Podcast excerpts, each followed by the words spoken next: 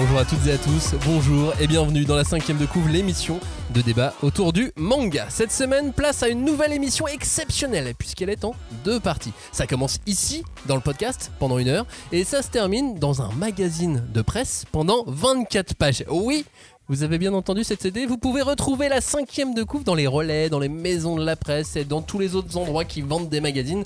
Donc on ne vous quitte pas de toutes les vacances. C'est pas beau ça Incroyable hein Ça se passe donc dans le supplément de Geek Magazine. Tout à la fin, à l'intérieur, collé sur une page, il y a un petit supplément de 24 pages avec une sélection de 50 mangas à sortir de l'ombre pour l'été. Il y a du vieux, il y a du neuf, il y a un peu de tout, vous allez voir ça, on va en parler dans cette émission. Mais avant ça, qu'est-ce que c'est le, le Geek Magazine? Bah, c'est un magazine euh, pour les geeks, j'imagine. euh. Tout est dans le titre.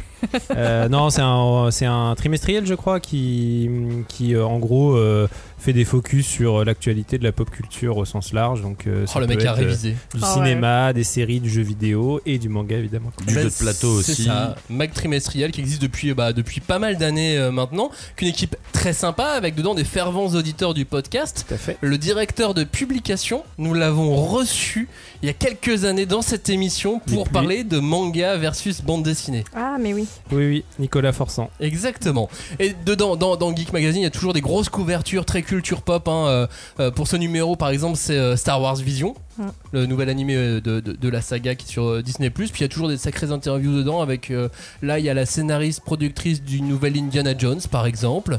Il y a Chris Pratt. Ouais, D'ailleurs, cool. s'il nous écoute. Salut Chris. Salut Chris.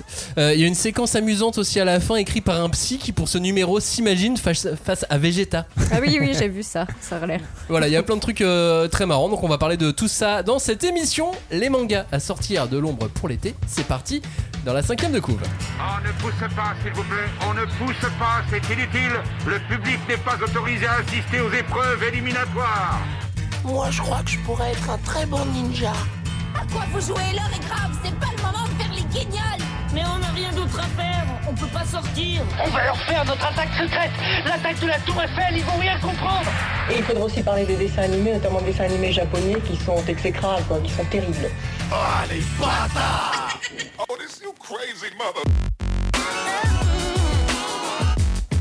La cinquième de couve, c'est le seul podcast où on peut découper, charcuter, dépecer et aimer les mangas, mais surtout ceux que l'on veut voir sortir de l'ombre pour cet été. Eux, d'ailleurs, ce sont les rois et reines des coups de soleil. Salut Robin, salut Julie, salut Cagnard. Ça Salut. va Tu ne crois pas si bien dire. j'ai passé un week-end sur un bateau et j'ai pris pas mal de coups de soleil. Ouais. Ah. Julie, tu Ouais, veux moi- en parler toi aussi Moi, j'ai juste eu une insolation, ça n'a rien à voir. Raison pour laquelle tu n'as pas pu voir le film Les Chevaliers du Ah, Zodiac. comme je Aïe suis aïe aïe. déçue. Ça ressemble pas du tout à une excuse. Putain. aïe aïe aïe, ma tête, si vous saviez. Vous, c'est un peu comme si vous aviez eu une insolation des yeux, quoi. Oui, on a- clair. on Voilà, a vu on- quelque chose de très lumineux. Et on a partagé, tu vois, on était dans le même état à la fin du film. hein. Mais Makenyu, c'est un soleil, il brille de mille feux comme il brille dans cette nouvelle bande-annonce de One Piece en tant que Zoro, tu vois.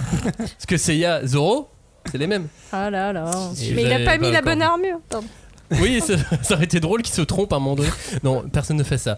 Euh, bref, n'oubliez pas que l'on se retrouve chaque jour sur le blog la cinquième de couvre.fr. Puis si vous voulez bavarder, papoter, n'hésitez pas à nous rejoindre sur l'ensemble des réseaux sociaux. Et si vous souhaitez nous encourager, chaque like, chaque petite notification, chaque petit commentaire, chaque abonnement compte. Et en l'occurrence, là, peut-être que chaque Geek Magazine que vous avez acheté pour la cinquième de couve, euh, non, en fait, on ne saura pas si Ouais, c'est pour je- ça que vous l'avez acheté. Ou alors faut vraiment que vous l'annonciez à la caisse, quoi. C'est le seul moyen de comptabiliser les ça, ventes au moment euh, de la- direct.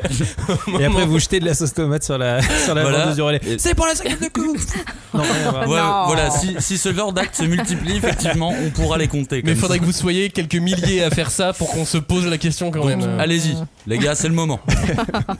T'imagines si c'est au relais de la gare avec le mec qui se fait chier qu'on a rien à foutre. Que- euh, ouais, ok. Non mais je, je- je voulais vous le dire absolument, monsieur. Et un café, s'il vous plaît. Mais alors, un café pour la cinquième de coupe, d'ailleurs. Bref, Euh, n'embêtez pas les gens dans les relais, dans les, Non, dans les maisons de blague, évidemment. plaît, évidemment. On commence donc euh, bah, ce programme de manière progressive, puisqu'on va vous dire comment on s'est retrouvé à faire un supplément dans un magazine. On va vous dire euh, donc comment on s'est retrouvé dedans, puis comment on a décidé de la ligne édito, puis comment on a fait nos sélections. Bref, on va vous révéler tous les, les- les coulisses de cette histoire de A à Z évidemment, puis on va vous donner quelques titres qu'on a choisis dedans mais pas trop pour pas vous spoiler euh, l'intérieur du magazine. Et on va terminer évidemment en vous donnant plein d'autres mangas à, à lire parce qu'on adore vous faire des, énormes piles à lire juste pour vous embêter. Euh, comment on s'est retrouvé à faire ce supplément? Alors. C'est compliqué. Mhm. Comme toutes les histoires, euh, ça, ça commence par un peu, un peu un hasard. Euh, S'il y a un petit truc qu'il faut dire, c'est que euh, pour ma part, si on connaît aussi bien les gens de Geek Magazine, c'est que euh, je travaille régulièrement avec eux en tant qu'auteur, euh, chroniqueur euh, sur, sur le manga. Dans, alors là, en l'occurrence, dans ce numéro, j'ai rien écrit. Bah, c'est le supplément. T'es sûr que tu travailles encore avec eux, Max euh, En vrai? mais par exemple, le, dans le numéro d'avant, j'avais fait un portrait de Togashi. Numéro 42. Numéro, dans le Attention, numéro les geeks. 40, exactement. Au dessin et tout Euh, hein, quoi? Non, Ah oui, un portrait de Togashi, c'est- je viens de comprendre, merci. Allez, paf, c'est bon, je sors, salut. Euh, donc voilà, alors c'est déjà la liaison s'est fait comme ça, c'est des gens qu'on connaît aussi. Et euh, le rédac chef m'envoie un mail en me disant euh, Tiens, on fait un supplément, on aimerait le faire autour du manga, est-ce que ça te dit? Je fais, Bah, Ouais, et moi dans ma tête, je me dis Si j'en parlais aux copains. Et là, je vous envoie un message en disant Eh, ça, vous, ça vous dirait Alors, c'est pas encore très clair, ils veulent juste faire un truc avec des mangas moins connus. On avait ça au début. Et à ce moment-là, toi, Robin, tu croises euh, le responsable du magazine qui te dit J'ai une idée. Ouais.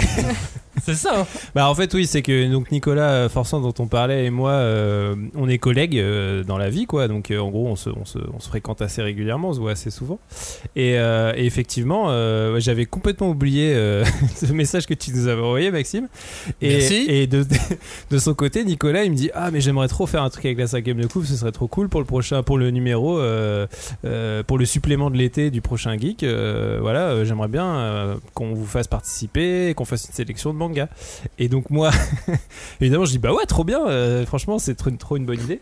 Et donc j'envoie un message euh, à Maxime pour lui dire, hé Nicolas, il m'a proposé ça. Et toi, tu me réponds. Bah oui, c'est moi qui ai proposé ça. à- Donc Olivier, l'autre personne, le, le rédac chef. Et donc euh, on fait ah bon? Donc en fait tout le monde a eu la même idée, mais personne s'est parlé vraiment. Bah, la, la communication, quoi. C'est euh, vraiment donc ce il y a eu voilà un petit un mini couac de communication un peu mignon mais au final euh, comme tout le monde eu euh, tout le monde a eu la même euh, brillante idée je dirais C'est euh, ça, on a eu tous la même idée au même moment, fait, mais quoi. sans se dire qu'on avait eu la même idée. Tu as pensé, toi, Julie? Non, mais je trouve que c'est une idée formidable. Bah, Je l'aurais eu. Je l'aurais eu s'il y avait pas. Laquelle elle est Celle des gens de geek ou la mienne Même si c'est la même, c'est pas grave. Oh. Celle de Robin, mais Euh. par ton prix. Ah oui, très bien. Mais voilà, c'est un peu comme ça que, que tout a commencé pour, euh, pour, pour, pour travailler sur, euh, sur ce supplément. Et, euh, et là, on a commencé à faire, euh, juste avec, avec Robin et les gens du magazine, euh, sorte de, une sorte de réunion, enfin d'appel pour se dire, euh, pour essayer de se- s'expliquer tout ce qu'on s'était dit individuellement, vous savez, ce genre de réunion. on en parle tous ensemble et On euh, met les choses à Et plat. on met en commun les trucs. Et c'est là, effectivement, qu'on a vraiment discuté plus précisément de, euh, bah, de la contribution de chacun. Parce que du coup, dans le supplément, on l'a pas précisé, mais il y a euh, donc nous quatre qui avons euh, choisi des mangas et, et écrit des petites chroniques dessus. Ainsi que. ainsi euh, que un collaborateur, enfin un membre de, les- de la rédaction de Geek. euh, qui s'appelle Bruce. qui s'appelle fait. Bruce, qui a aussi fait sa petite sélection. Et donc, du coup, bah, en gros, on a, euh, lors de cette petite réunion euh, euh, faite en visio, hein, grâce aux merveilles de la technologie moderne, voilà. on a beau être pas ensemble, on peut se parler, euh, bah, on a vraiment déterminé la ligne édito, parce qu'effectivement, au départ, c'était une sélection de 50 mangas, mais sans vraiment aller plus loin que ça. Et, Et euh, comme on en avait échangé deux mots un petit peu entre nous euh, en se disant que c'était sympa de faire euh, des mangas pas connus mais qu'on voulait pas faire les mangas oubliés parce Ouais. que vous pouvez retrouver toute notre série Ouais. de d'émissions sur les mangas oubliés et on s'en rapproche un petit peu. Oui, clairement. Franchement, si vous écoutez ces émissions-là et que vous les connaissez, il y a des titres dans le supplément Oui. que vous serez pas surpris de retrouver. Quoi. Évidemment et euh, voilà donc c'était l'idée c'est d'aller chercher des trucs un, un petit peu plus vieux, un peu moins connus, parce qu'il n'y a pas que du vieux, il y a aussi des trucs assez, euh, assez récents. Il y a des trucs qui ont été connus et qui ne le sont plus. Bah, ça passe vite le manga. hein. Euh, euh, C'est ça en fait. Euh, T'imagines que des fois tu, tu sais tu retrouves des titres et tu fais attends ça c'était la, la grosse sortie le blockbuster d'il y a 4 ans. Comment ça? Personne ne se rappelle de l'existence de ce manga. C'est Ah toujours la manière la plus compliquée au final de, de, de parler de manga parce qu'on parle quand même de séries avec des parutions hyper longues. Et bah en fait même hyper longues ça peut hyper facilement rentrer euh, rentrer dans l'oubli. Et moi j'ai l'impression que c'est souvent un des problèmes qu'on peut voir dans les euh, dans les médias avec les mangas c'est que souvent on traite du tome 1 souvent on traite de la fin. Mais au final ce qui se passe au milieu bah c'est rare parce que bah il faut quand même faire un article sur une quarantaine trentaine quarantaine de tomes. Et je trouve que Geek pour le coup il laisse pas mal de place euh, à l'analyse de l'œuvre vraiment et pas juste d'un- démarrage ou d'une fin. C'est clair que quand euh, j'ai besoin de- d'avoir 4 pages, ce qui est beaucoup, euh, parce que ça représente, euh, ça représente 12 000 signes, je sais pas si Ouais. vous vous rendez compte, mais c'est une belle. euh, c'est un beau chiffre euh, à écrire, euh, taper 12 000 euh, Non, moi je sais toujours pas. sur, euh, sur une page euh, une page Word, vous allez, vous allez vite voir ce que, ce que ça représente. Ça te laisse le temps en tout cas d'expliquer les choses, parce qu'en plus par écrit, tu peux supprimer tous les petits mots qu'on a nous à l'oral qu'on va mettre pendant une heure. Euh, et, et- et ça permet d'aller un petit peu plus loin de pousser dans l'analyse et effectivement de parler de, de, de parler de bouquins euh, euh, sans s'arrêter au tome 1 parce que à l'inverse si tu parles que du tome 1 bah, euh, il faut plusieurs tomes 1 parce que t'as pas de quoi oui, ça. remplir déjà deux pages tu vois. Ou alors faut vraiment que ce soit un truc intéressant comme, euh, comme un bouquin de Kaneko comme il y a quelques sorties comme ça qui valent vraiment le détour. Et bah comme nous quand on fait une émission de une heure alors qu'on a que un tome 1 alors Ah. déjà d'une souvent on digresse beaucoup on va Oui, vers on s'en euh, sert pour parler d'autres œuvres, Ouais. d'autres Exactement. thématiques. euh. et surtout on fait ça avec des titres euh, qu'on adore Mais malgré tout, dans ce supplément, donc justement cette place, on l'avait pas trop Bah parce non. que parce que on a quand même, euh, on était quand même assez limité. C'est un petit format, hein, c'est un format A5, euh, 24 pages, ça se remplit très vite. Donc Oh on avait oui. un nombre de signes euh, vraiment limité pour justement euh, parler de euh, de- d'œuvres parfois assez longues, assez fleuves et tout. Alors moi je sais pas comment vous vous l'avez vécu. Moi je trouve que c'était bien aussi. euh, Enfin j'ai bien aimé participer à ce truc parce que euh, bah, ça nous a aussi confronté à exprimer notre euh, point de vue, nos analyses d'une autre manière, par l'écrit, quoi, Mhm. qu'on fait pas beaucoup, parce que si ce n'est les, les sur les blogs que vous lisez, euh, on se frotte pas beaucoup à l'écrit, quoi. En fait, on, participe surtout oralement au débat.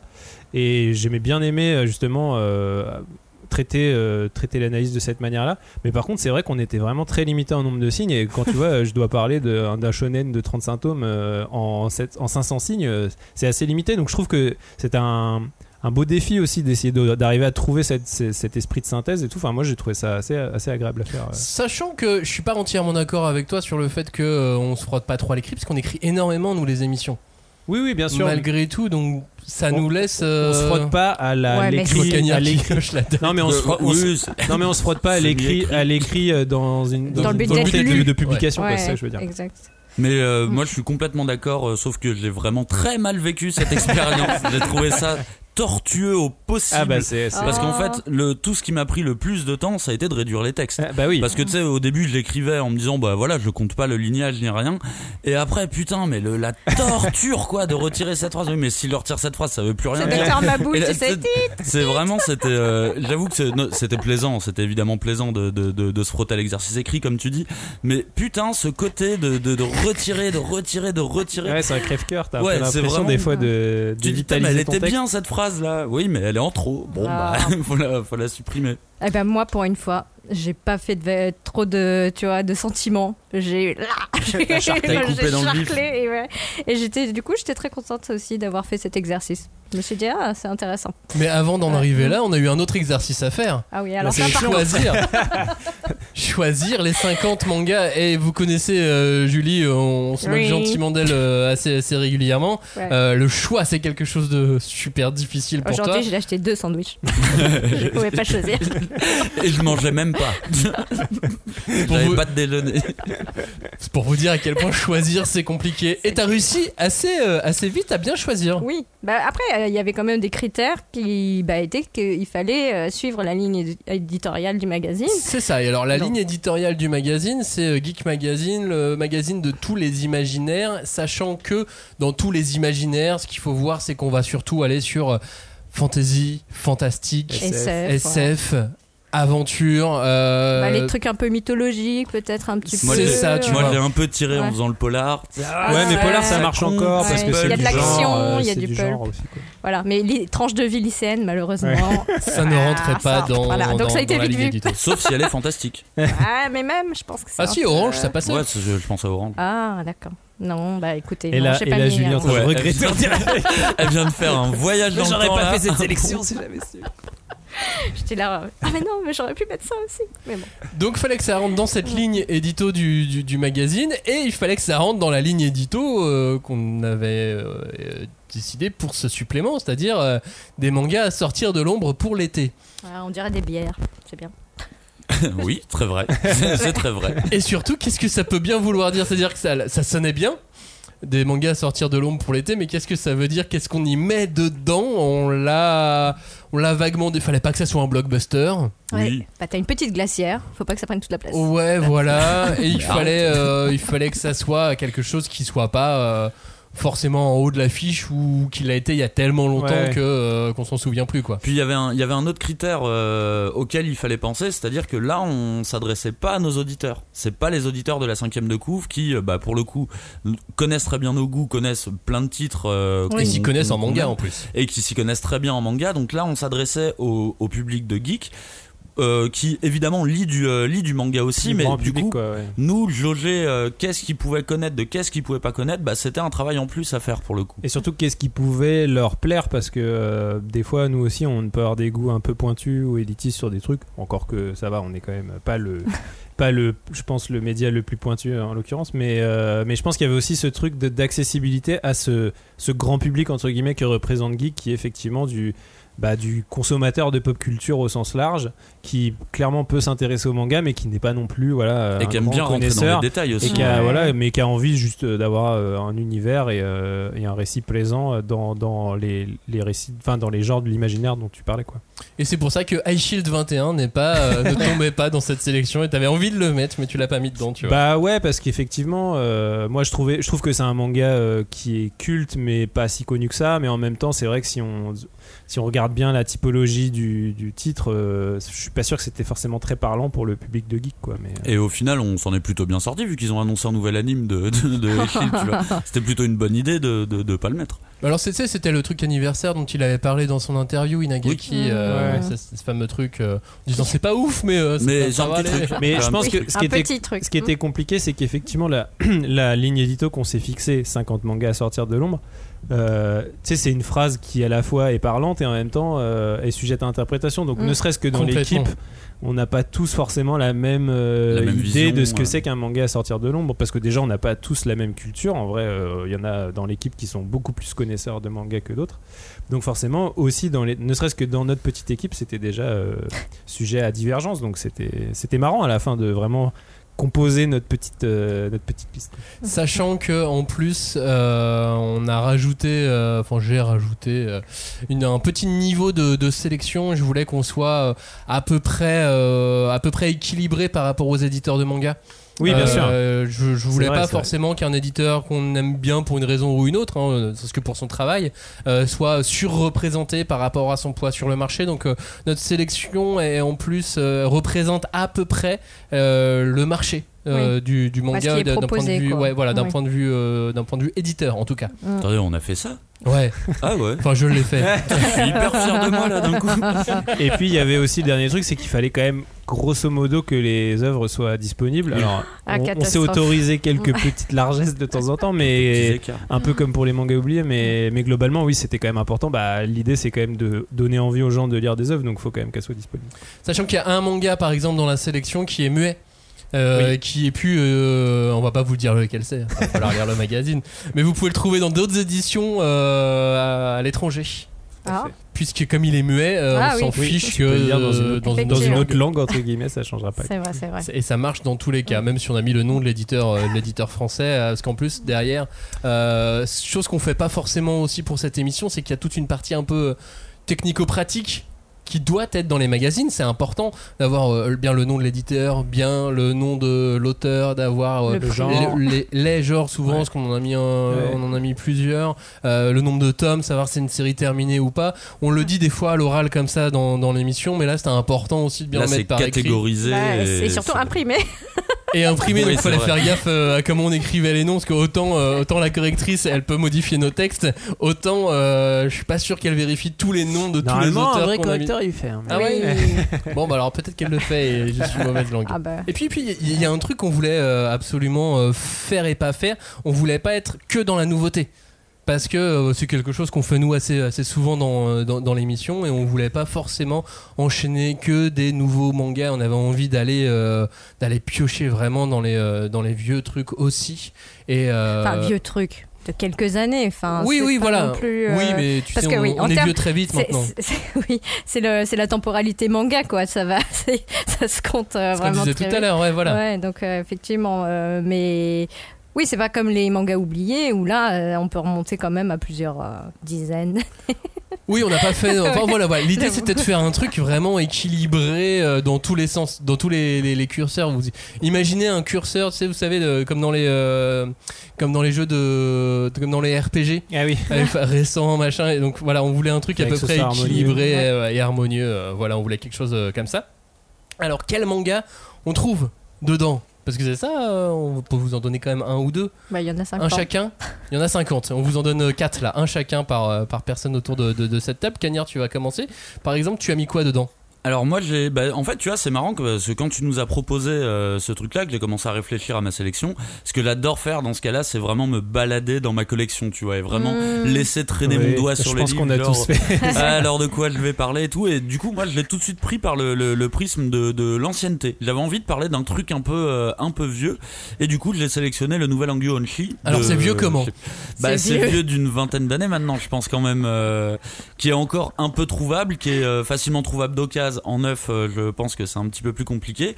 Et en fait, je sais pas pourquoi ce titre m'est revenu un peu à la gueule en me disant bah tiens, on n'arrête pas de parler de, Berserk ces temps-ci, et je trouve qu'on oublie toujours le nouvel Angyo Onshin, alors que c'est un, un excellent représentant de la dark fantasy, qui est évidemment pas au niveau de celle de Miura, mais qui est vraiment une bonne série, qui démarre un peu faiblement au tome 1, mais en fait, dès le tome 2, t'es à fond et du coup je me suis un peu trouvé cette excuse pour me relire le nouveau.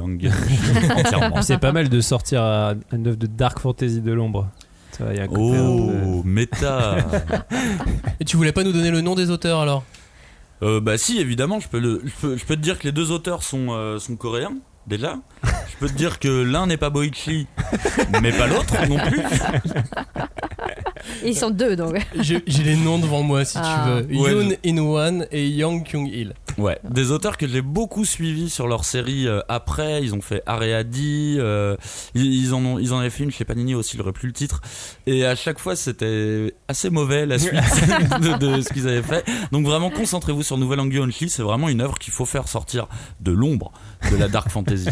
Il y a eu deux éditions en plus, t'as le tome normal, puis ensuite il y a une réédition. Moi j'ai doubles. les, j'ai les tomes doubles à la maison, effectivement.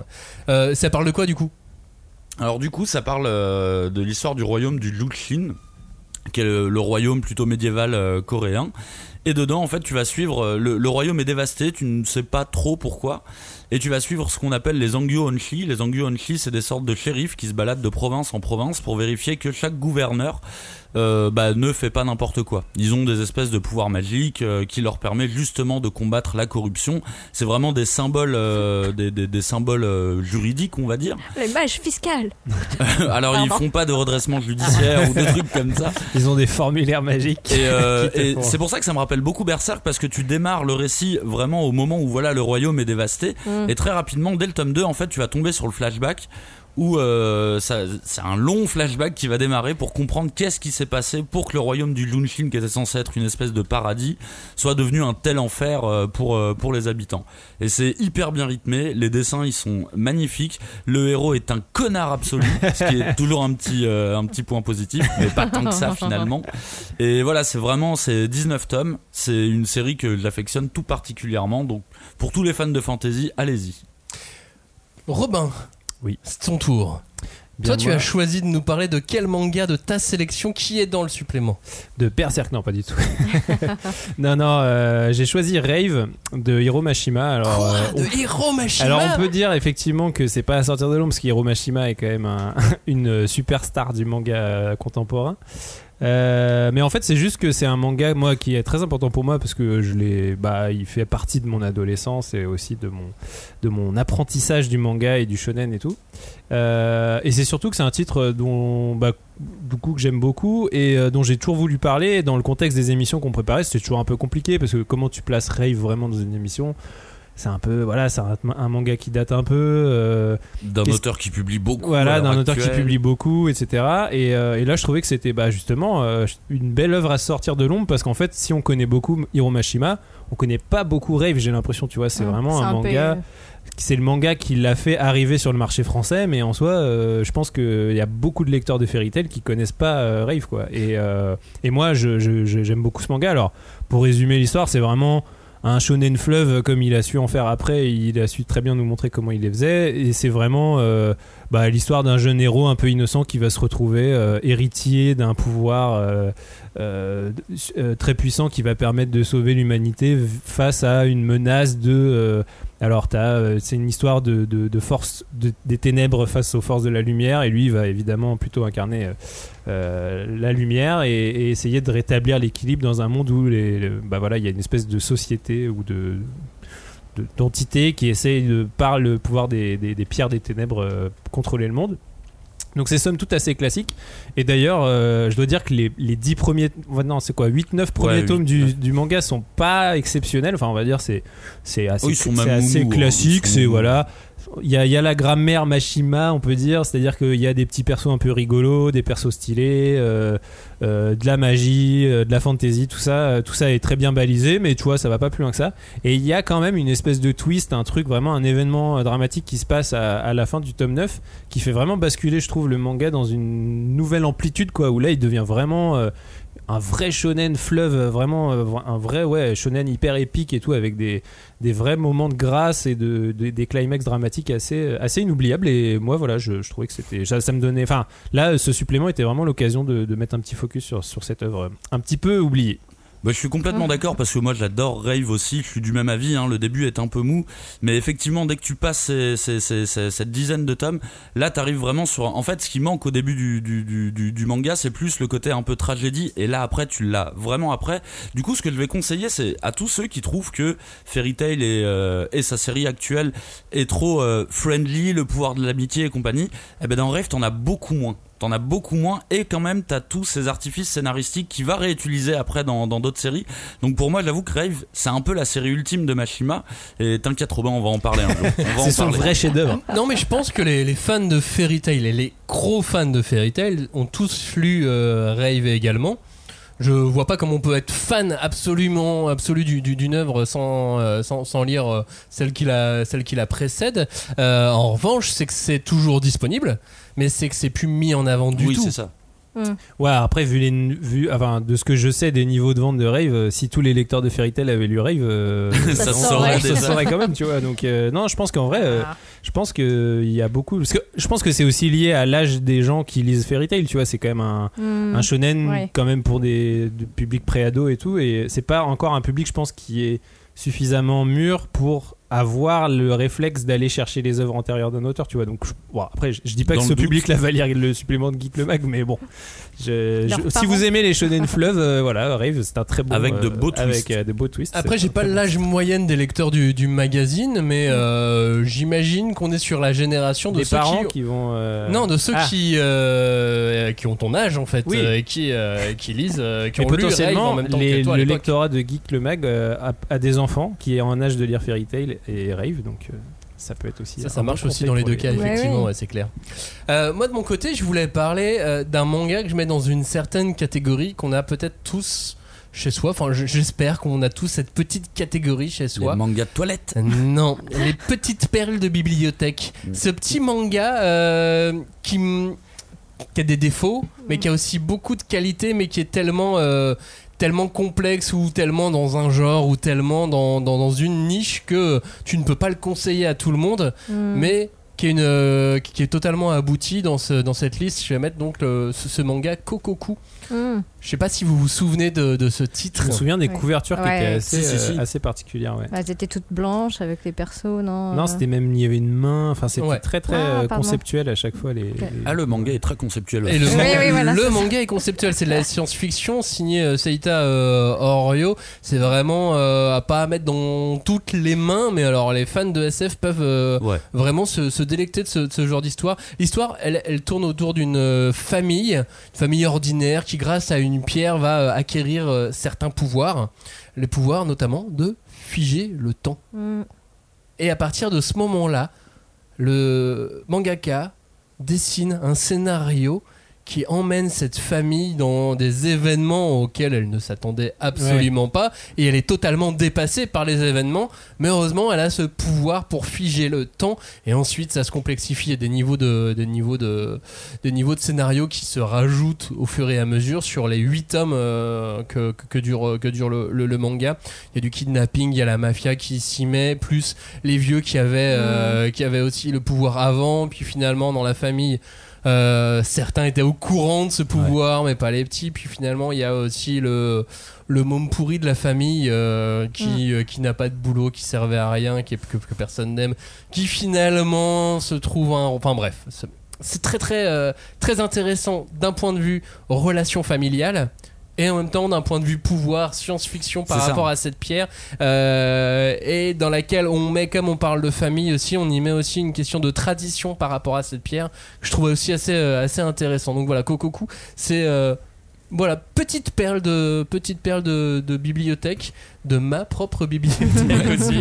Mais t'as un super équilibre dans ce style, justement, comme tu dis, entre euh, justement l'aspect fantastique, mais qui est ramené à une hauteur très réaliste, très familiale euh, de d'un accident extraordinaire qui se produit. Et surtout, ce bouquin, c'est peut-être l'un des seuls que je connais qui. Alors, le pouvoir de la pierre, c'est de figer le temps. Ce manga a une te donne l'impression d'être figé dans le temps vraiment. C'est Ouais. une impression très bizarre quand tu le lis tu sais que t'es dans une bulle et que tout ce qui se passe est, est fantastique. Enfin c'est- c'est c'est vraiment très particulier à lire. Moi je me suis bouffé les 8 tomes euh, les, les 8 tomes d'affilée. J'avais trouvé ça vraiment vraiment excellent. Et tu sais, dans tous les récits de pouvoir, de super-héros et tout ça, à partir du moment où t'en as un qui a la capacité de figer le temps, la séquence marrante, c'est quand il la découvre et qui se balade autour Ouais. des gens et qui fait euh, bah, si je lui baisse son pantalon, est-ce qu'il a son pantalon qui tombe? Si je lui mets de l'eau comme ça, est-ce que l'eau va couler? Est-ce que Et alors, euh, toute cette partie-là dans le tome, je pense que c'est dans le tome 1 directement. Oui. oui ça Euh, arrive dès le tome 1 elle est super bien faite. Elle te, elle te met bien dans l'ambiance directe et elle te donne aussi très vite euh, les informations sur euh, la manière dont, dont le personnage principal euh, va Mm. agir avec cette pierre et va réagir à cette euh, cascade d'événements dans lequel elle se retrouve embarquée. Et euh, c'est ça que j'avais trouvé aussi très très très très sympa dans, dans Kokoku. Voilà, ça c'est encore un autre, euh, un autre ça c'est manga cadeau ça que vous trouvez dans le, de- dans le supplément euh, avec le nouvel Ongyonchi, avec Rave et avec quoi Julie? Bah moi j'avais mis, euh, pas parmi d'autres titres, euh, Mermaid Saga. Bah, J'en avais déjà parlé, hein, donc c'est Rumiko Takahashi. Ah, Tu fais comme Robin, toi tu, présenter tu, euh, vises, euh, tu vises du top hauteur. Bah ouais, enfin en plus, euh, je veux top dire, auteur fin de série elle, elle a, elle a eu une- enfin elle a une grande euh, aura, elle a, elle a une grande réputation, mais euh, on peut pas dire qu'elle soit très mise en lumière euh, récemment, je Ah, elle a trouve. eu un prix Angoulême. Hein. elle, elle a eu Oui, prix. Angoulême. Mais euh, oui, mais quand même, elle a fait plein de trucs. Non, on peut Non. pas dire que Mermaid Saga ça soit aussi Oui, célèbre en France que ça peut l'être au. Japon. Ouais. Et même si Takahashi est reconnu dans le milieu, elle Ouais. n'est pas reconnue de manière populaire. Ouais, j'ai pas l'impression que euh, tu, j'ai pas l'impression qu'en faisant un truc avec écrit Ranma un demi dessus, tu gagnes plein d'argent Ouais, quoi. je suis pas sûr hein. Ah là là. Donc c'est pour ça qu'on va parler de Mermaid Saga. Parce que bah, déjà, euh, enfin déjà, euh, rien que le thème. Enfin moi je voulais, il y a un truc avec des femmes et que ça soit fantastique. Donc les sirènes, c'est quand même euh, pain béni, tu vois. Tu- tu- si tu veux. c'est bizarre Euh, que t'aies pas pris Enfer et Paradis du coup Bah non, mais il y avait pas assez de fantastique pour moi, tu vois. mais euh, là, là, je trouve que quand même, c'est, ça parle vraiment de tout ce rapport à, euh, bah, évidemment, la quête de l'immortalité, euh, la quête de la beauté, de voir aussi à quel point. bah, certains êtres qu'on pense être fragiles et charmants sont en fait des monstres purs de d'avidité, de, de, de oui, de, de volonté de pouvoir finalement. Et, elle sait très bien, elle a su très bien le, le, mettre en scène. Et euh, c'est ça aussi que j'aime beaucoup dans cette œuvre, donc, euh, qui est en, en deux tomes, c'est que bah, c'est vraiment un concentré d'histoires horrifiques qui sont en plus très élégantes quoi alors que on la connaît pour euh, avoir fait des séries comiques euh, ou des séries très euh, bah, Inuyasha c'est fantastique mais c'est beaucoup plus porté sur l'action pour les, enfants finalement hein. il y a quand même beaucoup de, folklore mais avec une touche comme ça humoristique beaucoup plus marquée et là vraiment c'est montrer à quel point voilà il y a des des personnes qui sont prêtes à tout pour garder euh, les apparences, garder un pouvoir euh, ou bien l'atteindre euh, quoi qu'il en coûte quoi. Et, je trouve que ça, ça marche très bien. En plus, bah, la nouvelle édition donc euh, chez Glénat est magnifique, euh, vraiment très belle et bah, c'est un, un, livre qui, qui a aussi une histoire parce que en fait au Japon, la, saga a commencé en 1984 et euh, finalement elle s'est terminée que dix ans plus tard parce que c'est une série d'histoires courtes dont le fil rouge c'est bah, mes êtres immortels qui euh, cherchent une solution à, leur vie euh, comme ça qui, semble complètement dénuée de sens et qui cherchent bah, une sirène pour leur expliquer comment ça fonctionne. Et en fait, euh, je ne sais pas si certains s'en souviennent, mais en 1998, on avait eu déjà un premier tome de Mermaid Saga. Mais on n'avait jamais eu la fin, qui était au, départ publiée en trois tomes au Japon. Et là, et Glénat a condensé en deux magnifiques euh, volumes.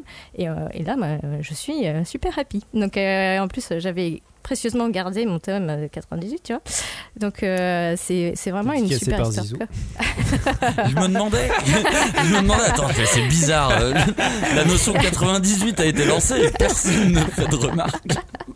Mais non, mais bon, tout ça pour dire que hum, je sais pas. enfin, euh, c'est marrant. J'ai envie, j'aimerais que plus de gens le lisent et qu'on en discu- discute, euh, par exemple sur Discord ou quoi, parce que euh, j'ai eu des discussions avec euh, bah, d'autres euh, lectrices notamment qui me disaient c'est horrible, c'est un titre hyper misogyne machin, et, et je suis pas du tout d'accord avec cette vision-là, parce qu'au contraire, je trouve que euh, Takahashi, qu'on a connu pour avoir mis en scène euh, des, héroïnes toujours euh, avec un fort caractère, elle allait pas se renier sur un titre pareil où il y a des psychopathes qui désinguent des gens, tu vois, à tour de bras.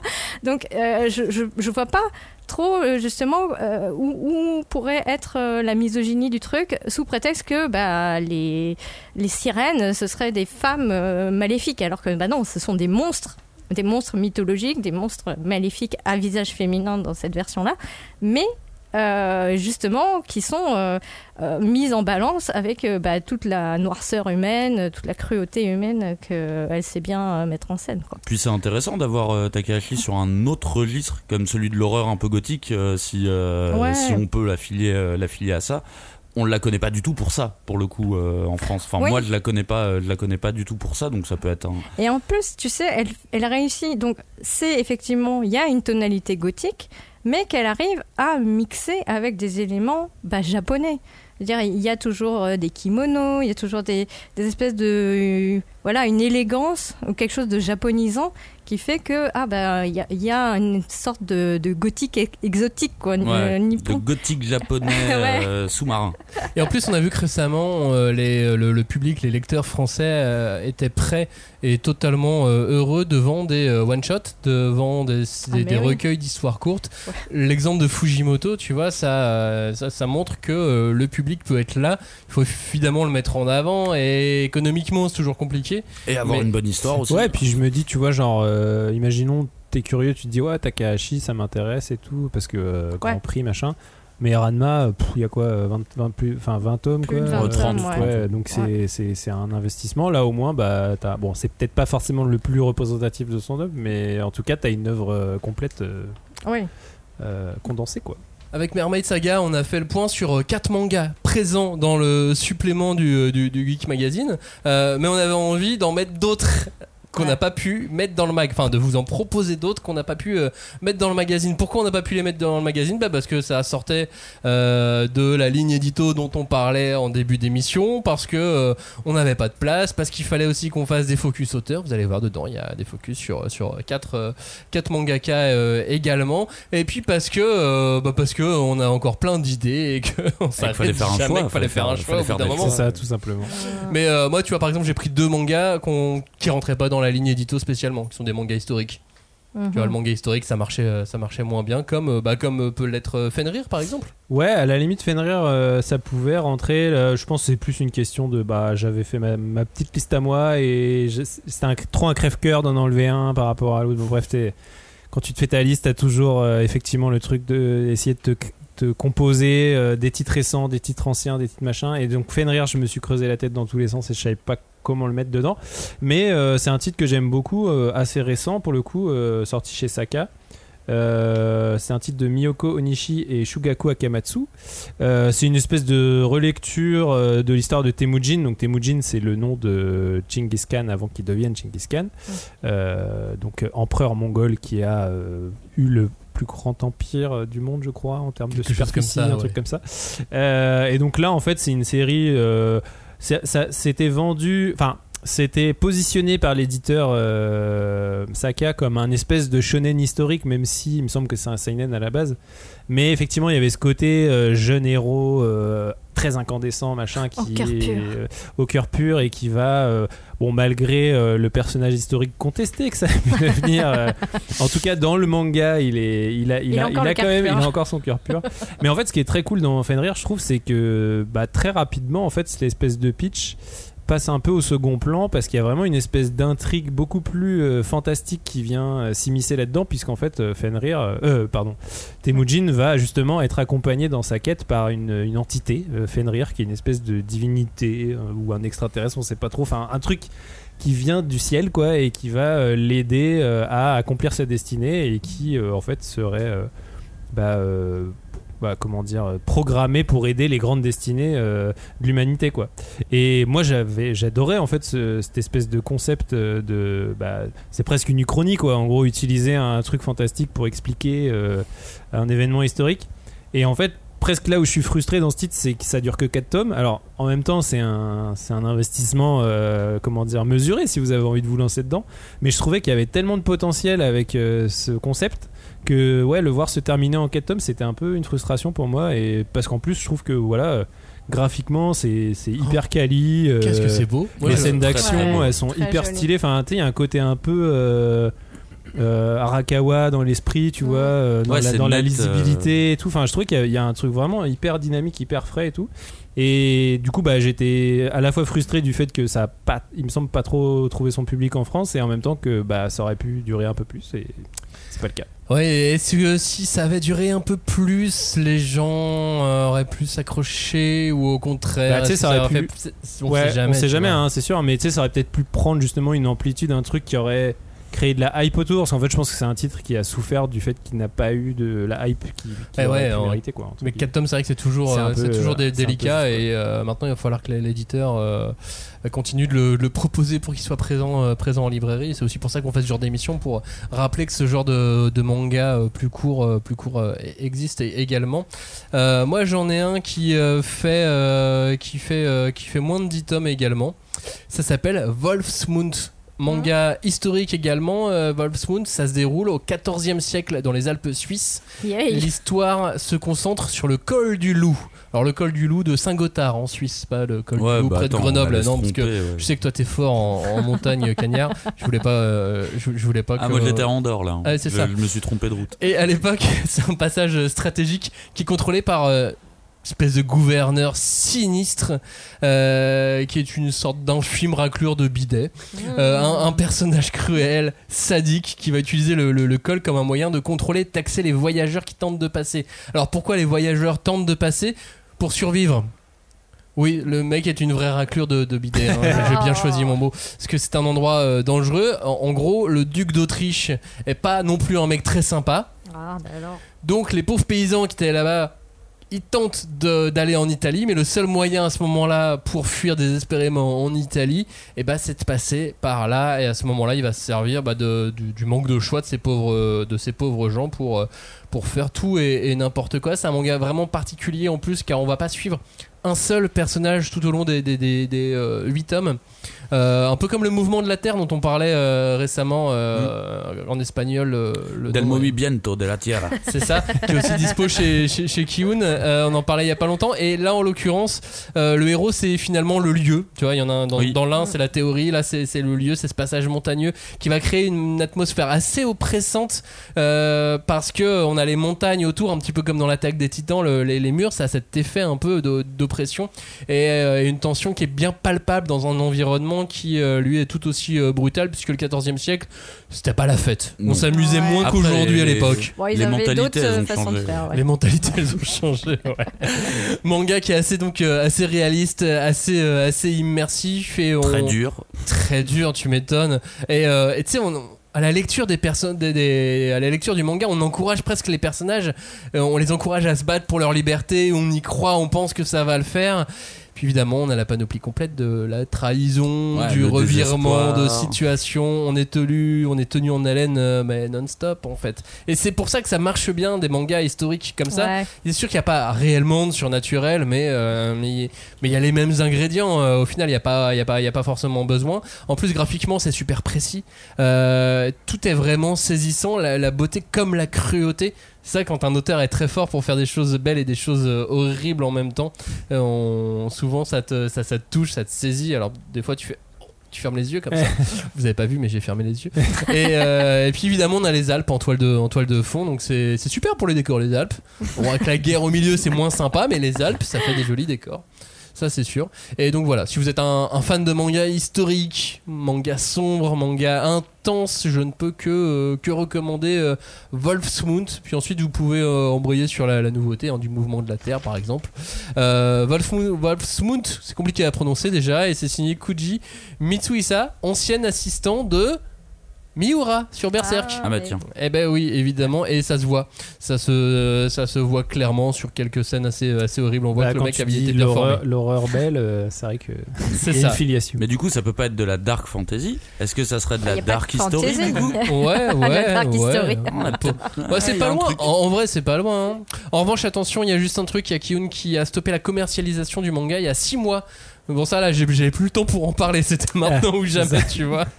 Donc, je me suis dit ça il y a 2-3 mois quand j'ai vu. Je fais, ah, de quelle manière je peux encore en reparler? Bon, bah, voilà. Euh, c'est c'est la dernière fois quasiment que je vais parler de Wolfsmoon puisque la, la commercialisation est, est stoppée. Et encore par-ci par-là, euh, mais, mais voilà, c'est encore un peu. Ça devient un peu relou pour, euh, pour trouver l'intégrale des 8 tomes. Mais il y en a encore. Ah, Un peu. Fois, on peut plus les commander, quoi. euh, dans les mangas oubliés. Mais, Je euh, me souviens que les couves étaient bien stylées, ouais. Ouais. Oui. Et justement ce côté, on, on pourrait presque croire que c'est de la fantasy avec les chevaliers et tout, mais en fait. euh, Mais pas en, fait, au final, les, les, les couvertures changent pas trop du, euh, du mouvement de la Terre. Enfin, il y a quand même un, il y a Il y a un un- truc qui ressemble Ah. sur le fond blanc et tout, tu vois. euh, Il y a- J'avais j'avais jamais fait gaffe, mais en fait, il y a, C'est ça, le- ça résonne. La charte euh, manga historique, tu vois. Bah, euh, je sais pas, peut-être. Et elle se rapproche un peu de Fenrir aussi, hein, les Ouais. couvertures. Ouais. Ah, mais Fenrir, il y avait un peu de couleur. quand même. dans la, dans la version française, ouais, mais peut-être pas dans la version japonaise. Ouais, De à voir. Euh, non, j'hésite entre les versions françaises et japonaises. Ah. Euh, manga non historique maintenant pour euh, toi, Kanya. Il n'était pas dans la liste, il aurait pu y être. Oui, carrément. euh, alors moi, je voulais parler du manga euh, Dolly Dolly Kill Kill qui, est, euh, qui a été publié chez Pika. Alors pourquoi je ne l'ai pas mis dans la dans, dans la liste?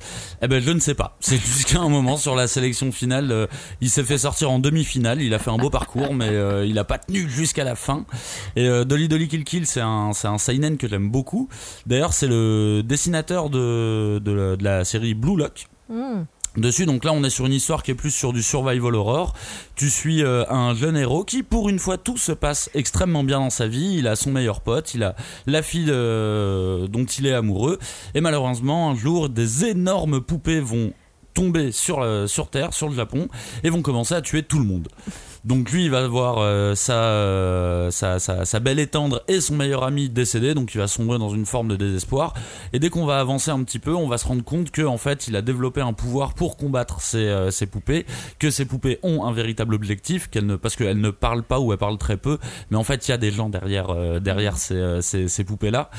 Et, euh, et j'adore ce titre parce que le tome 1 m'avait tellement laissé de marbre. Le côté euh, kawaii, euh, kawaii des, des poupées, qui sont euh, qui sont hyper gore, ça ne me parlait pas du tout. Et par accident, vraiment, j'ai lu le tome 2 et dès le tome 2, le scénario se lance. Et, euh, et là, ça devient vraiment génial. Si vous aimez la notion de folie qu'on voit développer dans Blue Lock, l'œil fou qu'ils ont, le Mhm. neketsu qu'ils ont, Ah, mais Là, il avait ça- déjà la- le même œil fou dans Dolly Kill Kill, ça vient clair. exactement de là quand, il, euh, quand les, les personnages se transforment. Alors attention, c'est quand même gore. hein. Oui. C'est- pas ultra violent, mais c'est quand même assez gore. Et euh, moi, j'adore le, le, le, le design, le, le, le dessin de ce mec. Euh, Je trouve que il y a, y, a, y, a, y a quasiment pas plus intense. Euh, À la limite, il y a Murata euh, qui, est, qui, est, qui est aussi intense dans le, dans, dans le neketsu et dans la folie. Et euh, du coup, voilà, c'est une série en 11 tomes. Qui se conclut. C'est pas la meilleure conclusion que j'ai lue, mais c'est une euh, quand même une très belle histoire. euh, une- non, non, en fait, elle est pas belle l'histoire, pardon, elle est dégueulasse. Mais euh, l'histoire se suit vraiment très bien. Quand t'es à fond dedans, ça me fait penser à Gleipnir un peu euh, dans, dans dans ce lore euh, gore, intéressant, mystérieux Oh, et mais tu la sais folie. Quoi, ça m'a. Enfin, à quel manga m'a fait penser à Dolly Kill Kill très récemment et on va en parler dans deux émissions, je crois. Gachiakuta. Ah, Oui, bah le côté la folie. Le côté la folie et le côté euh, au début il trouve une peluche et donc du coup Oui. j'avais fait la connexion. ouais. Ah bah tiens, peluche, Gleipnir, ça va, tous euh, tous recroise. on, Tous. est, euh, on est bien, on est toujours dans le triangle. On est d'accord. Euh, Dolly Dolly Kill Kill. Non, Dolly Kill Kill, je crois qu'il y a que un Dolly. Dolly hein, Kill je- Kill Ouais, je Ou crois, Dolly je te, Dolly je Kill te Kill suis depuis tout à l'heure, mais Dolly en Kill fait, Kill. non, ouais. On retire un Dolly.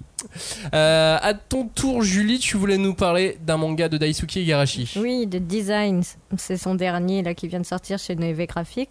Euh, D'ailleurs, je pense que le tome 2 vient de, paraître là en librairie. Euh, bah, moi, j'aime beaucoup Daisuke Igarashi. On n'en parle pas beaucoup en fait. Bah non, Parce qu'il est plus trop publié en. France, quoi. Et puis, euh, non, mais c'est. Mais artiste de génie. Et voilà, et puis euh, je pense que, comment dire, on, on- on vous parle souvent de Kaneko, on, vous parle de Kaneko comme étant un artiste punk. Bah, Daisuke Igarashi, c'est un peu, euh, comment dire, la version un peu baba cool du mangaka, quoi. C'est-à-dire que le mec aime la nature, mais vraiment de façon très poussée. hein. Il a été jusqu'à essayer de produire lui-même sa nourriture, de, de se vivre en ermite dans les montagnes. Euh, il, voilà, les, les séries qu'il a publiées, c'est Sorcières, Les Enfants de la Mer. Les Enfants de la mer qui a été réédité Ouais, d'ailleurs. Exactement. Et, et donc là, ben, il continue un petit peu dans ce qu'il avait euh, expérimenté, je dirais, avec Salou, euh, qui était aussi passé un petit peu sous le, sous le, radar. hein. C'est un énorme pavé qui était sorti chez Sarbacane, qui parlait de la mythologie du, du roi singe. Et, il parlait de, tout un tas de cultures, de tout un tas de mythologies, de monstres, etc. Et là, il s'est recentré. Il s'est dit, on va parler du mal que les humains sont capables de faire euh, à la nature en parlant de soldats, d'enfants soldats, mais qui en plus ont été sont des euh, enfants génétiquement modifiés puisqu'ils ont des capacités des capacités physiques animales Euh, ils peuvent avoir des un corps de, de guépard avec une tête d'humain ou des, des pattes de, de grenouille ou- enfin Ce genre de choses graphiquement ça a un impact. Voilà, et surtout, bah, c'est le nom avec du- son du- trait à lui, quoi. Ouais, ça s'appelle Designs. Parce que voilà, ce qui intéresse les gens, c'est de voir si, euh, comment dire, en prenant différentes particularités euh, physiques euh, des animaux et en les combinant avec les corps humains, on peut. Euh, voilà, euh, avoir des capacités optimales de combat et éventuellement conquérir l'espace. Bon, il y, a- tout un, plan comme ça qui se déploie petit à petit. Et euh, bah, en fait, on voit tout ce qui tout ce qui lui fait peur, quoi. Dedans, vraiment la militarisation, la destruction de la nature au profit du profit. Enfin, vraiment, parce que derrière, c'est des gens qui rappellent, euh, comment dire, euh, Monsanto ou enfin, vous voyez, ce genre de grands groupes euh, qui comment dire Nous nourrissent tous les jours. et oui, et utilisent beaucoup les produits chimiques, par exemple. Euh, mais, euh, mais moi, je trouve que voilà, c'est c'est c'est chouette de pouvoir retrouver son trait, retrouver son univers, même si, encore une fois, là, bah, c'est un truc beaucoup plus sombre. Alors que, je pense, Sorcière, euh, Salou, Les Enfants de la, de la Mer, il y avait un- une dimension qui était beaucoup plus poétique. Il y avait un peu plus de lumière effectivement. Et il y là, avait moins on est besoin de les vraiment, sortir de l'ombre. ah ouais, et là, on s'enfonce dans un tunnel qui ne s'annonce pas. Enfin, comment dire Peut-être ça va faire un peu peur, ça va secouer un peu. Vous C'est trouvez ça. qu'elle va les- bien, euh, Julie temps-ci, euh, Parce que entre euh, Mermaid Saga et... L'horreur gothique. Ah, zut, Non mais en alors. plus la couverture est magnifique mais Oui. euh, c'est pas bankable quoi. Bah, tout à l'heure, je le disais dans le métro. Il y a certaines pages. Alors, ça fait. Enfin, je veux dire, c'est pas euh, euh, comme. euh, ça n'a pas autant d'impact qu'un Berserk, par exemple. Mais il y a des designs qui peuvent être euh, surprenants et vraiment. euh, tu te dis, oh là là, euh, horrifique, quoi. Voilà.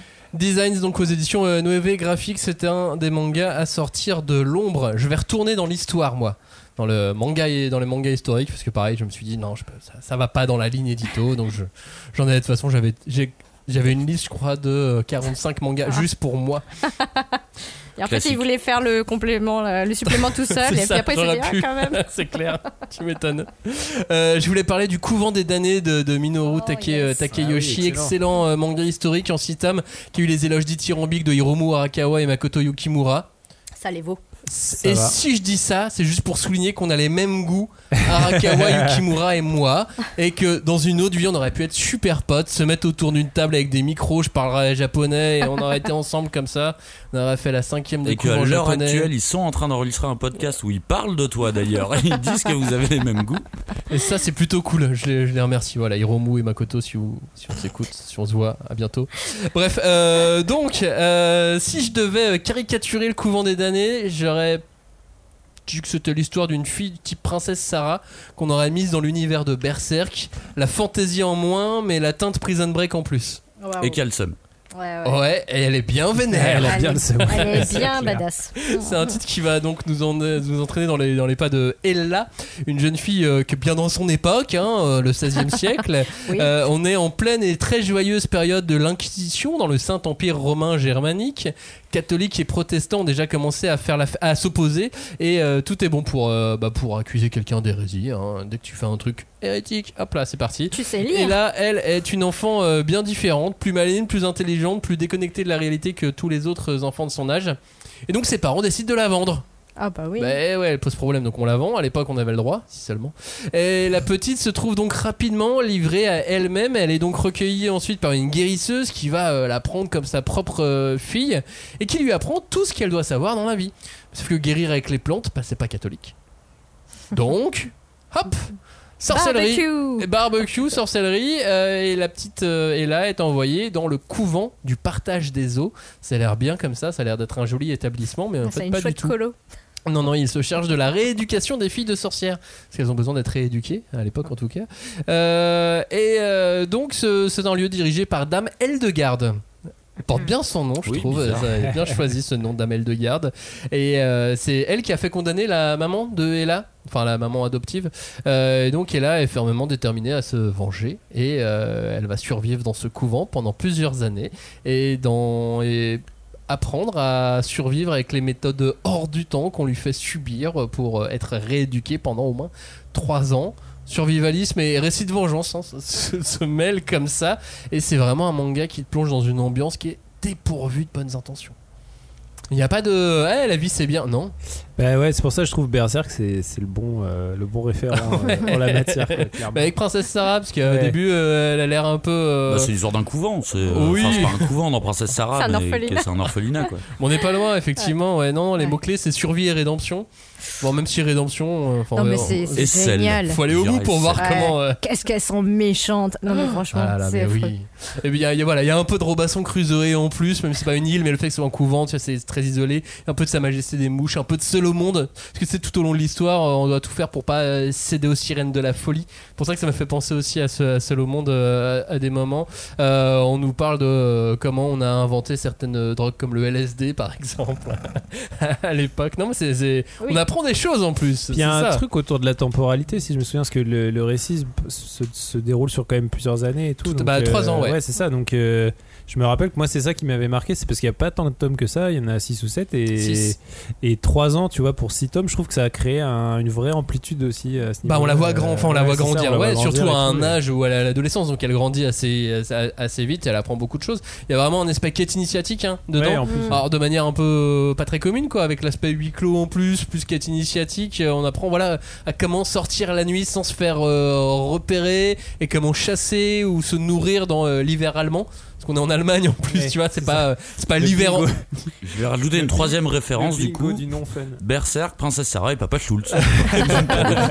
Mais voilà, c'est pas, c'est pas l'hiver andalou, tu peux sortir et, et dormir euh, dehors la, la- la nuit, pourtant elle réussit.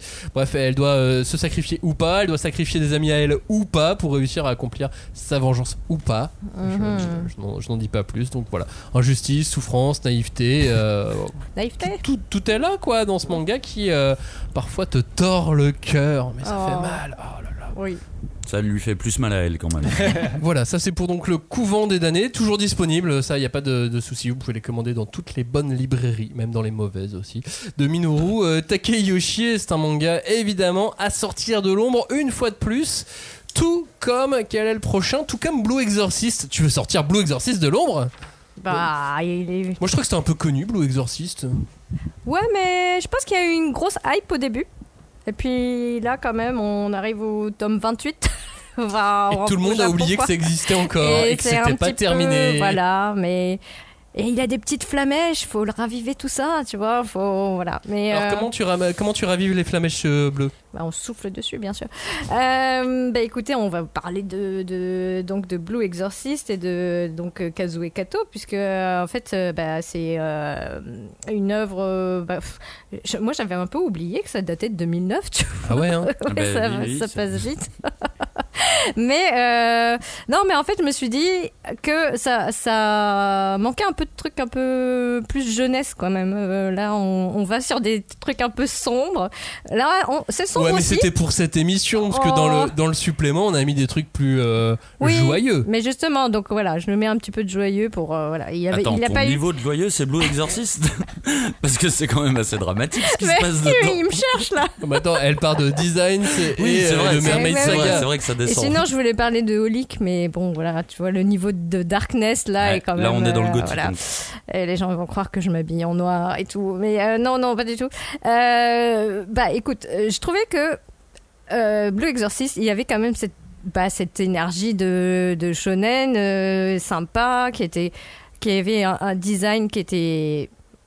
À l'époque très euh, très frais quoi enfin ça changeait de ce qu'on avait et qui parlait de bah, d'un d'un gar- garçon qui avait un jumeau en plus hein, ça fait avait, ça faisait longtemps qu'on n'avait pas eu d'histoire de jumeaux Euh, euh, et bien sûr donc euh, Rin lui a hérité des traits maléfiques du démon qui a tué leur maman et euh, en fait, euh, bah, quand il s'énerve, il, il comprend pas au début pourquoi euh, il a autant de pouvoir et autant bah, de, de faire cette capacité à euh, devenir comme une sorte de semi-démon. Et euh, tout ça va l'amener à être inscrit d'office à l'Académie de la Sainte-Croix pour devenir exorciste. Et euh, bah, il y avait aussi ce, mélange assez rigolo de euh, bah, l'académie, euh, la vie scolaire, telle qu'on l'a beaucoup vu après Harry Potter, avec la, la classe, euh, les, les uniformes, euh, les dortoirs, etc. Mais à la sauce manga, revisité avec quelques bah, designs toujours un peu à cheval entre les trucs très traditionnels et beaucoup inspirés de bah, tout ce qui est plus euh, euh, comment dire l'imagerie de du collège anglais euh, C'est ça, et, euh, et c'est vrai que dit comme ça, de magie, ça ressemble euh, à un manga de type Jujutsu Kaisen et tout, c'est voilà, école, devenir exorciste. Ouais non, mais du sur tout. le pitch, et en fait, euh, d'une, on est sur un manga mensuel, et graphiquement, on est, euh, on est sur toute autre chose. Oui, et puis, enfin, tu vois, par rapport à Jujutsu Kaisen, que moi je trouve terriblement dark, euh, terriblement, enfin, quand même très porté sur une violence euh, brute, frontale. Là, euh, il y en a, hein, il y a de l'action, euh, mais il y a ce truc de combattre des démons, savoir si lui-même il est. Bah, dans quel côté il se situe quoi? Est-ce que c'est un démon? Est-ce qu'il faut le combattre? Ou est-ce qu'au contraire il, il peut être un allié des humains? Et comment faire pour gagner leur confiance, gagner euh, confiance en lui, évidemment, et tout ce côté bah, qu'on connaît très bien de Ouais, l'apprentissage du C'est héros. ça, voilà. Euh, bah, moi, enfin, je sais pas, ça me plaisait bien quand même. Mais Camille, effectivement, avec des petits des, des soucis de santé euh, de, de, de l'auteur, de l'autrice. L'autrice. L'autrice, ouais. euh, mais comme il dit, ils nous font, euh, ils font toujours, euh, ils nous font toujours croire que c'est tout que des garçons dans les, dans les mangas comme ça. des- Oui, c'est on se vrai. fait avoir pendant pendant très longtemps. Elle, était venue en France d'ailleurs euh, au lancement de Blue Exorcist. Elle était Oui, venue. je pense. Mais c'est pour ça, je pense qu'il y avait eu comme ça un, un gros push au début de la série. Euh, qui avait été très vite suivi de Ouais. dessins animés et qui ont très bien marché. hein, je veux dire, il y, a, il y a eu des films et tout. Mais là, euh, bah, il y a un peu de hype voilà, qui est un peu Bah, retombé. plus personne ne parle du Blue Exorcist aujourd'hui, oui. et c'est pas si vieux et c'est quand même très distrayant. Donc euh, voilà. Faut... Blue Exorcist, donc à sortir de l'ombre également pour euh, cet été, tout comme euh, un autre manga euh, pour toi, Kanya, Fortress of the Apocalypse. Oh, Voilà, pas Ouais. du tout dark. bon non, bon, on reste toujours dans la, la légèreté, tout ce qui est tout ce qui est joyeux, pas du tout horreur. Donc Fortress of the Apocalypse, c'est un- une, une série que j'apprécie beaucoup, une série qui est déjà terminée. Alors c'est scénarisé par Kuraishi Yu et c'est dessiné par Inabe Kazu et en fait ce duo d'auteurs, je vous en ai déjà parlé plusieurs fois parce que c'est aussi les auteurs de Starving Anonymous.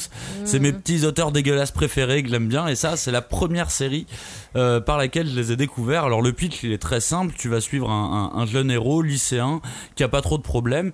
Un jour en fait il va être accusé du meurtre d'un agent de police alors que évidemment il est innocent et donc il va tomber en prison. En prison il va tomber euh, bah, sur ses co-détenus qui sont tous des putains de psychos alors que lui reste vraiment euh, il est tout mignon, il est euh, sait pas vraiment ce qu'il fait là. Et en plus de tout ça, il s'avère qu'il y a une invasion zombie qui démarre dans la prison. Et à partir de là, on part en road trip avec bah, quatre psychopathes vraiment qui vont désinguer du zombie et qui vont vous montrer les 465 techniques différentes pour tuer du zombie. Donc c'est hyper intense, c'est très violent comme toujours avec ces auteurs, il y a toujours beaucoup d'humour noir. Et euh, les dessins sont d'une finesse dans l'horreur justement parce qu'il y a vraiment des monstres dégueulasses dedans. Et euh, j'a- j'adore cette beauté, cette finesse qu'on peut avoir dans, dans, l'horreur, dans le cru. Et il a toujours, bah, on en revient encore à la même chose, hein, c'est des, persos qui frôlent la folie à chaque fois, qui frôlent le, le psycho. Moi j'avoue que c'est quelque chose que, que, que j'adore, qui me, qui me passionne un peu. Et là dans Fortress of the Apocalypse ils vont très très loin à ce niveau-là. Et alors, tu sais de. Je viens de me souvenir d'un truc. C'est moi qui ai fait la voix de la bande-annonce de- du manga. Ah mais oui, tu me l'avais dit, mais oui. J'avais totalement oublié, mais. euh, C'est en te faisant le pitch là, ouais, tu, c'est ça, tu- je fais attends, ça me dit quelque chose. euh, Mais oui, voilà. c'est ça. manières Oui, évidemment. les zombies. Non mais parce qu'ils ont pas du tout peur des zombies, donc euh, ils y vont vraiment franco et, euh, et du coup c'est c'est c'est assez jouissif. On n'est pas sur un récit comme euh, comme Walking Dead où euh, l'homme est un loup pour Ah. l'homme, tu vois. Euh, Là c'est c'est C'est vraiment. Day Dark un peu ou On est euh, alors c'est moins drôle que Ouais. des Dark. On est vraiment plus sur du euh, planète terror où euh, voilà ça va chicaner du zombie dans tous les sens. Série Et Z, euh, ouais, c'est vraiment série Z et le héros va prendre de plus en plus confiance. Lui qui à la base est vraiment une victime, il va prendre confiance de plus en plus et, euh, et même ces psychos vont commencer à former une espèce de, de, de- de famille euh, autour de lui. La Psycho Family. c'est- n'importe quoi, c'est euh, c'est hyper jouissif, c'est violent, c'est gore, c'est tout ce que j'aime. Mais ça aurait pu être dans le magazine. J'aurais carrément pu le mettre dans le magazine. Est-ce que tu sais pourquoi je ne l'ai pas mis? Non. Parce que j'ai aucune mémoire je l'ai oublié. Il n'était pas bien rangé dans, la, dans les étagères. bah sais. oui. Évidemment. Robin, dernier manga dans cette émission, dernier manga à sortir de l'ombre pour cet été. Ça s'appelle Golden Kamui. Ah, c'est bien. Connu et pas connu. Oui, connu quand même parce Connu que des lecteurs de manga. Voilà, c'est quand même un manga qui a eu beaucoup de prix et euh, qui a quand même une aura euh, clairement euh, dans le dans le public manga. Je pense que malgré tout, c'est un peu pareil, c'est que ça, ça commence à être une série assez fleuve. hein. On est à 27, ouais, 26, 27 Et il se tomes. termine là. Ouais, Et il ça se se termine, termine. bientôt et donc clairement c'est un manga qui est un peu bon bah maintenant c'est devenu un truc qui roule entre guillemets donc c'est on n'en parle plus trop donc je, je, je pense que c'est c'est aussi le genre de manga à sortir de l'ombre alors pourquoi je l'ai pas mis dans le magazine? Bah parce que ça me semblait un peu trop historique pour euh, Oui, pour oui, parler vraiment à un magazine euh, un Le lectorat d'un magazine qui est versé vers les imaginaires là on est quand même sur une espèce de thriller historique on pourrait dire Avec un peu de prison break. voilà, avec Ouais. du prison break et, et du euh, Un peu et de et du, et du survivalisme. Euh, et puis aussi, alors ça c'est con, mais c'est que je suis pas à jour dessus et ça m'emmerde toujours de Mhm. parler d'une œuvre dont je sais pas vraiment où on en est. Euh, surtout pour un quand on laisse une trace écrite, où faut pas dire de bêtises. Donc, euh, mais Parce que tu dis des bêtises dans l'émission. Ah bah bravo. non, mais là, tu vois, Oh, en le mec, gros, en je, peux vous en parler euh, parce que euh, j'en ai un excellent souvenir. Ça fait un moment que je me suis pas replongé dedans, mais clairement, je trouve que c'est un, un manga euh, super bien. Enfin, genre graphiquement, c'est la grande classe. Moi, j'avais kiffé aussi le côté évidemment. Les euh, Ainu. Ouais, les Ainu, le Grand Nord. Alors, euh, moi, j'adore la littérature américaine qui parle du Grand Nord américain. Là, c'est le Grand Nord japonais, mais tu vois, il y a des parentés, donc tout ça, ça me parle beaucoup. Et puis, euh, puis non, ouais, je trouvais que les personnages sont super incarnés. Il y a un truc, voilà, c'est historique, donc t'apprends aussi des trucs sur, euh, sur l'histoire du Japon à ce moment-là. Euh, euh, bon, je peux vous pitcher vite fait l'histoire, mais en gros, c'est un, c'est un, un espèce de vétéran de la guerre euh, qui, euh, qui est surnommé l'immortel et qui se lance dans une espèce de chasse au trésor mixte chasse à l'homme pour où en gros il doit trouver des mecs qui ont chacun tatoué sur leur peau une carte au trésor qui va l'amener vers un trésor. Et pour ça, bah, il va parcourir le Grand Nord, donc le, le- bah, toute la région d'Hokkaido et tout ça, et il va bah, faire un peu euh, équipe avec une jeune Ainu euh, qui va à la fois euh, l'aider dans sa quête et puis aussi lui apprendre un petit peu bah, toutes les, les spécificités de comment on survit dans un territoire aussi hostile que Hokkaido. Et, et non vraiment moi tout ça bah, tous les ingrédients l'aventure le côté historique et tout ça, me- ça, plaît beaucoup. Et puis vraiment ouais graphiquement c'est un, un- des mangas les mieux dessinés de ces derniers temps donc, euh, donc euh, allez-y quoi Le tome 28 donc sort là au début du mois de juillet et ensuite il restera 3 tomes. Donc on va arriver je pense au début de l'année 2024 en fait. Ouais. Euh, je pensais que c'était fin 2023 mais non on va arriver, on va arriver en 2024 euh, sauf s'il resserre la publication. Bon on verra ça. Euh, en attendant euh, si ça vous intéresse qu'on fasse une émission sur Golden Kamuy, Ah, moi je suis chaud de ouf allez-y Ah, oui, oui. envoyez plein de, plein de petits messages euh, et comme Envoyez ça, des pourrait- lingots envoyez des lingots. Moi, je peux parler des Ainu. Pardon. Moi, je suis pas très chaud parce qu'on est clairement dans un manga qui essaye de m'apprendre des choses. Ça, c'est vraiment dit dans celui-là. Comment on va chasser le lièvre? Comment on fait des barrages? Comment on tue un Donc, ours? Comment on tue un ours aussi? Non, non, mais en plus le titre est bon parce que justement moi au début cette partie qui me faisait un petit peu chier, euh, didactique, on va t'apprendre des trucs. Moi souvent j'ai l'impression que ça a pas trop sa place dans l'avancée du récit, mais en fait plus t'avances et moins tu vas en avoir de Oui, ces, de ces trucs-là. Et après on arrive vraiment dans la partie course poursuite. T'as toujours pas mal de trucs culturels, mais on est beaucoup plus dans, dans, dans l'histoire après et dans la dans l'action quoi. Bah, tu sais ça fait partie des arguments que tu mets au début pour essayer de convaincre ça. un maximum Pour le placer gens, au euh, collège et tout, euh, ça, ça marche. C'est pédagogique. Voilà, la suite de cette émission, ça se passe dans un magazine. Vous avez euh, 40 autres euh, mangas. euh, donc, euh, donc nous, on en a mis 40. Bruce en a mis euh, 10. Euh, on a mis aussi euh, 4 auteurs. euh, mangaka dedans. Euh, voilà, ça fait un gros. euh, ça, ça- ça ferait encore deux, deux cinquièmes de coupe, je pense, en termes de, en termes de, de- de durée. Euh, donc voilà, voilà, vous pouvez prendre ça avec vous pour, pour cet été, lire tranquillement dans le train où vous voulez. Dans le magazine, en plus, dans ce numéro de Geek Magazine, alors, il n'y a pas que le supplément, il y a plein d'autres trucs. Ah non, il y y a beaucoup d'autres choses. Et Il y a euh, donc il y a ce truc dont je vous parlais en début d'émission euh, du, euh, du psy qui euh, s'imagine euh, euh, face à Vegeta et qui nous parle donc de Lego de Vegeta. Voilà, c'est- là, bon Je sais qu'on a des, des- des amateurs de comics euh, sur le Discord. Il y a une interview de Gartenis qui est Ah venu oui. en France il n'y a pas très longtemps. qui est Exactement. C'est bien, après, après penser, penser et agir comme Sangoku, on fait sa psychanalyse avec Vegeta. quoi. C'est- C'est pas mal.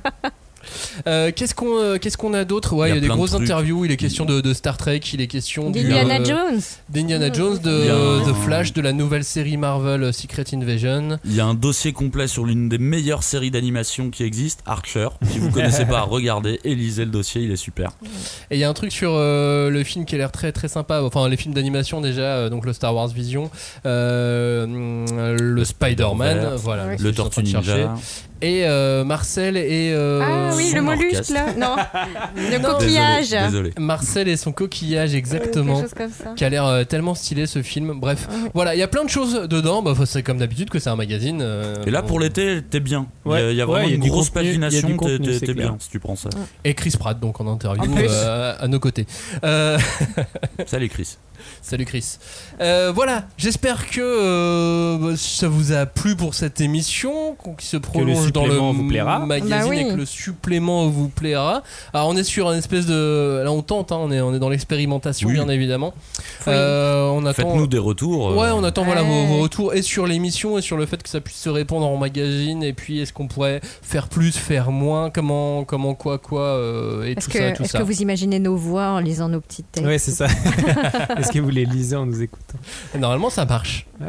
Normalement ça marche. Ouais, j'ai vu hier euh, un vieux livre de merde avec euh, Doc Brown et c'était exactement ça euh, le truc. Alors, normalement, la personne qui lit ça le lit avec ma voix. Ah oui, le- un même, un même Twitter, d'accord. Non, c'était pas un même parce que c'était vraiment juste un, une image avec du texte. Ah, c'est pas- c'est pas, c'est pas ça un même justement C'est le principe Ah si, mème. c'est vrai que ça peut prendre différemment. C'est euh, vraiment littéralement le principe d'un même. mais- Non mais le- un mème c'est pas forcément une image fixe, euh, ça peut être euh, ça peut être un GIF, ça peut être une vidéo, ça peut être un podcast un même, OK? Ouais, c'est ça. Oui. Ah, je connais Merci rien. Cagnard. Allez, geek, geek, geek, geek. On se retrouve euh, la semaine prochaine pour parler euh, d'une euh, d'un manga qui est super. Ah.